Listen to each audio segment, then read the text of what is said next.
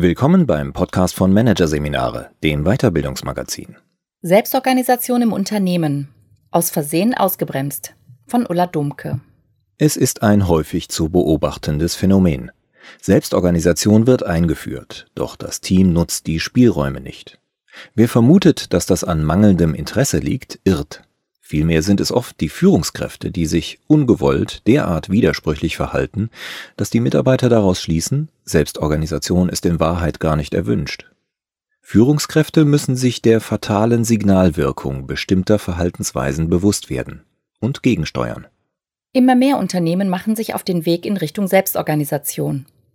Selbstorganisierte Teams versprechen mehr Flexibilität und Geschwindigkeit für die Organisation, Neudeutsch Agilität und gleichzeitig eine höhere Eigenmotivation der Mitarbeitenden und damit mehr Kreativität, Engagement und Eigeninitiative.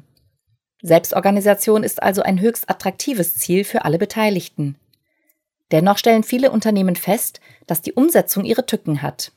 Eine häufig gehörte Klage seitens der Führungskräfte ist, meine Mitarbeiter und Mitarbeiterinnen wollen den Spielraum gar nicht nutzen, den ich ihnen gebe. Die Erklärung folgt meist auf dem Fuße.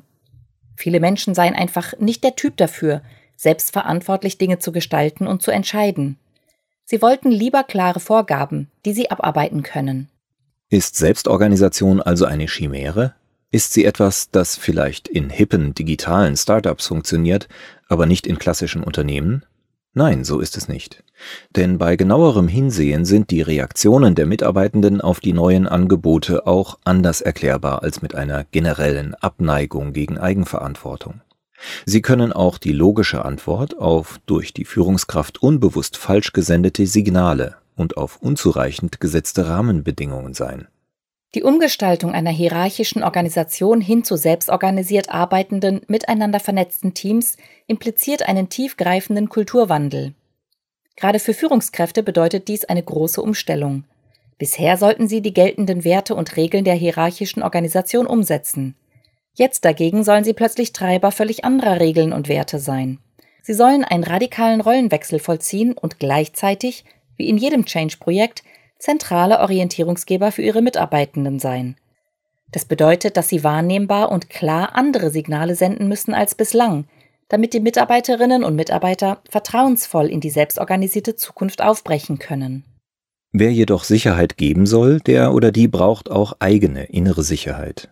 Doch genau die fehlt vielen Führungskräften, da sie ja selbst Teil des Experimentes sind. Sie müssen ihre Komfortzone verlassen und Dinge tun, mit denen sie sich nicht auskennen.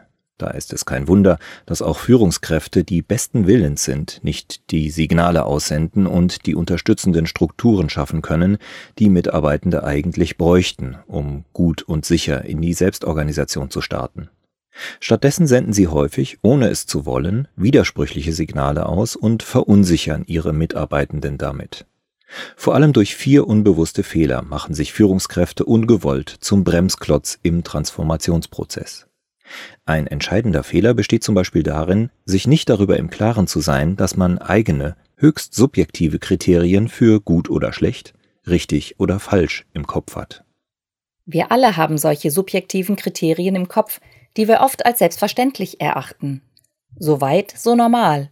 Für Führungskräfte, die möchten, dass ihre Mitarbeitenden selbst organisiert arbeiten, können die impliziten Bewertungsmaßstäbe, die sie mit sich herumtragen, allerdings zum Problem werden. Denn der Kern selbstorganisierten Arbeitens besteht darin, dass Teams alle operativen Entscheidungen im täglichen Geschäft eigenständig treffen. Dazu brauchen sie einen Rahmen, an dem sie sich orientieren und Kriterien, anhand derer sie sich selbst kontrollieren können. Manche Kontrollkriterien sind objektiv. Das ist zum Beispiel bei Werkstücken der Fall.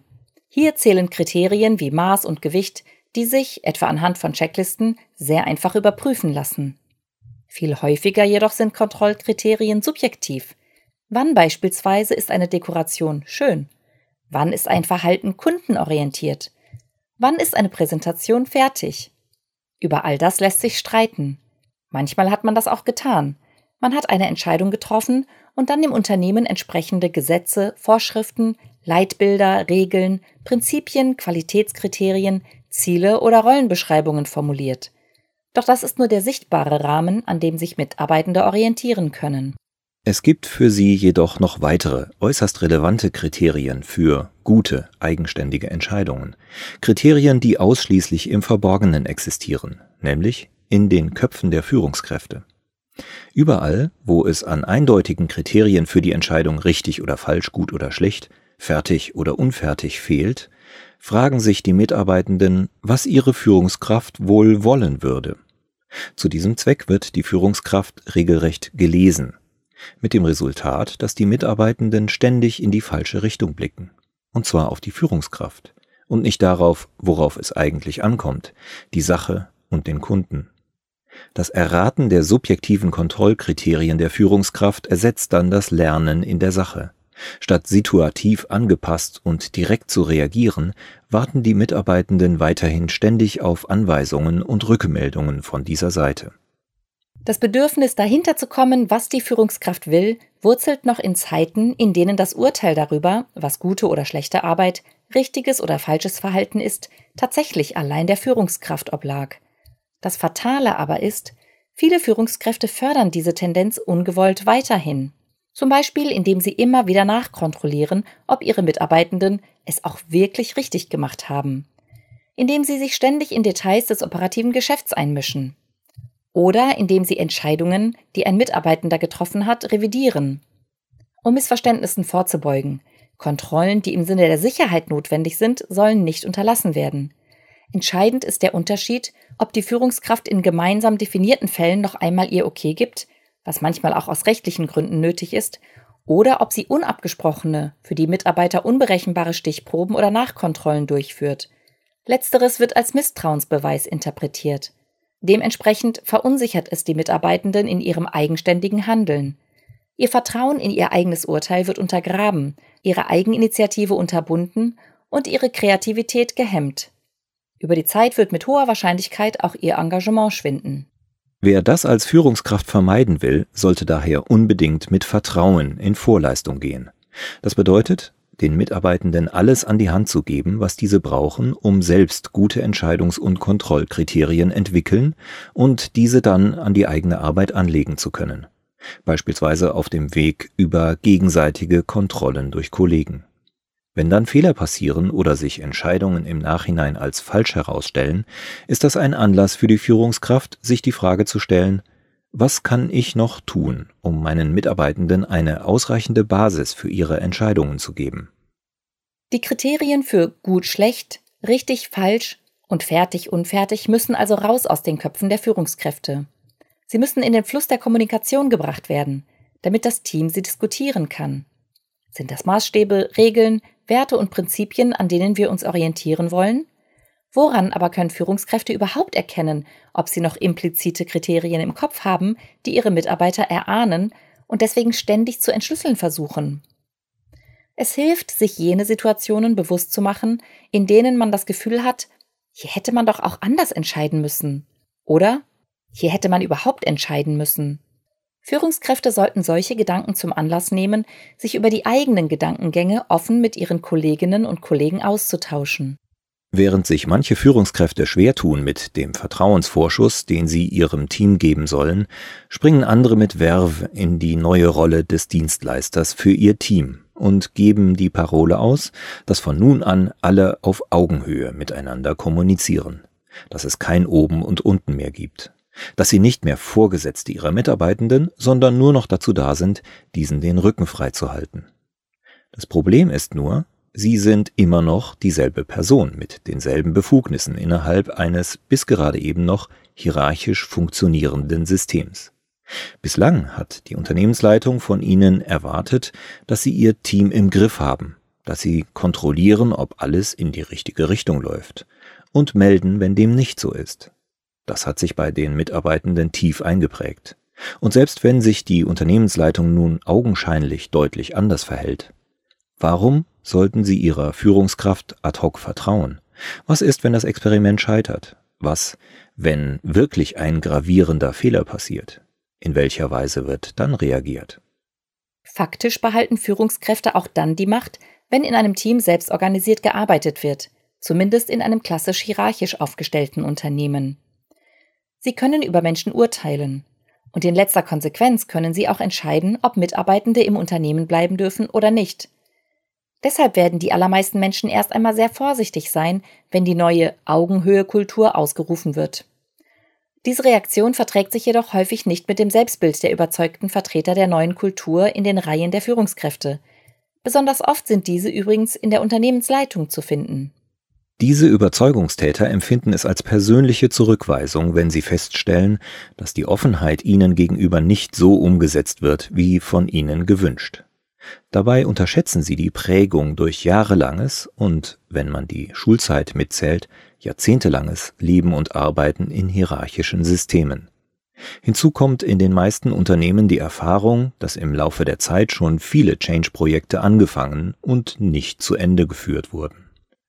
Wenn Führungskräfte ihre Mitarbeitenden ermutigen wollen, ihnen gegenüber genauso offen und kritisch zu sein wie gegenüber Kollegen auf der gleichen Ebene, dann bleibt nur eines. Sie müssen geduldig sein und den Mitarbeitenden neue Erfahrungen ermöglichen, aus denen diese mit der Zeit das Vertrauen schöpfen können, dass es die Führung wirklich ernst meint mit der Selbstorganisation. Auf dem Weg in die neue Kultur von Selbstorganisation und Augenhöhe geraten manche Führungskräfte auch in ein Dilemma. Sie wurden damals für die Leadership-Rolle ausgewählt, weil sie die beste Fachkraft waren. Und als solche wurden sie auch gefördert und gefordert. Das heißt, das Gefühl, nun einmal am besten zu wissen, wie es geht, hat eine reale Basis. Und nun sollen diese Fachführungskräfte plötzlich das Team allein machen und entscheiden lassen? Lassen sie damit nicht ihre Leute ins offene Messer laufen? Gefährden sie nicht sogar den Unternehmenserfolg, wenn sie sich zurückhalten und sich nicht mehr einmischen, weil dieses Einmischen demotivieren würde? Manche Führungskräfte versuchen mit diesem Dilemma umzugehen, indem sie ihre Einmischungen anders verpacken, etwa in die Rolle des fürsorglichen Eltern-Ichs gehen, hilfreiche Tipps geben.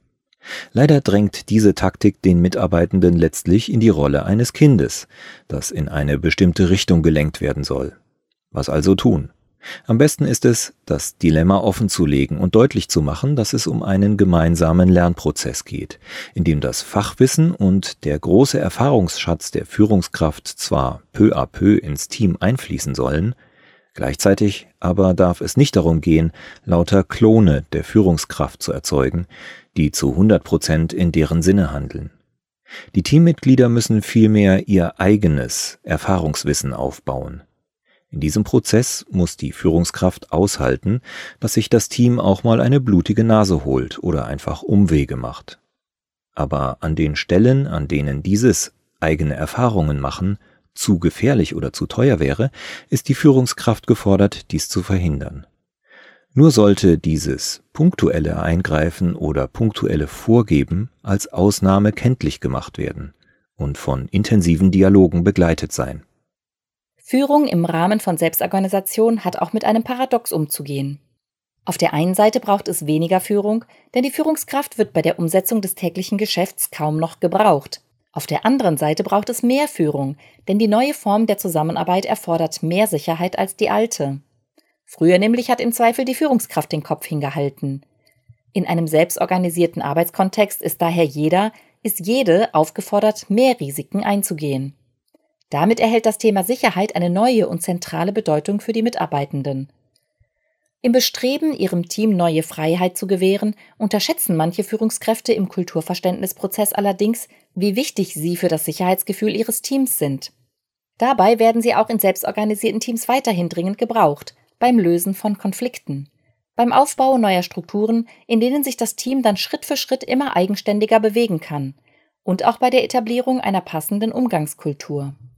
Die Leadership- und Management-Professorin Amy C. Edmondson von der Harvard Business School beschäftigt sich seit den 1990er Jahren mit dem Aspekt der Psychological Safety in Teams.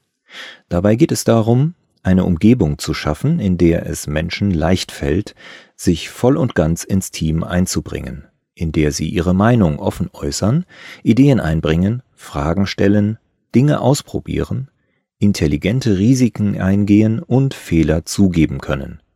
Das alles ohne Gefahr zu laufen, in irgendeiner Form abgewertet oder abgewehrt zu werden. Die Führungskraft ist der Garant dafür. Laut Edmondson gibt es noch einen weiteren wichtigen Punkt, mit dem sie die psychologische Sicherheit des Teams wesentlich erhöhen kann. Sie sollte sich trauen, sich als Mensch zu zeigen, als Mensch, der auch ein Privatleben hat, denn dann trauen sich das auch die Kolleginnen und Kollegen. Und das ist wichtig, denn Teams leben von der Qualität ihrer Beziehungen. Neben dem notwendigen Umbau von Strukturen und dem Aufbau von Methodenkenntnissen bedeutet der Weg in die Selbstorganisation für Führungskräfte also zweierlei. Sie müssen ihr eigenes Verhalten und die Reaktion der Mitarbeitenden darauf sehr genau im Blick haben und beides gründlich reflektieren. Und sie müssen darauf achten, dass gegenseitige Erwartungen geklärt und gemeinsam Regeln und Standards entwickelt werden. In beiden Fällen handelt es sich um einen permanenten Prozess. Führungskräfte sollten im Rahmen von Selbstorganisation daher Freude daran haben, nicht nur ihr Team, sondern auch sich selbst ständig weiterzuentwickeln.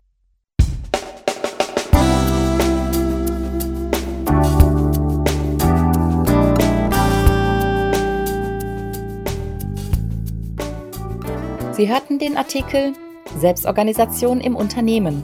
Aus Versehen ausgebremst von Ulla Domke aus der Ausgabe Januar 2020 von Managerseminare, produziert von Voiceletter.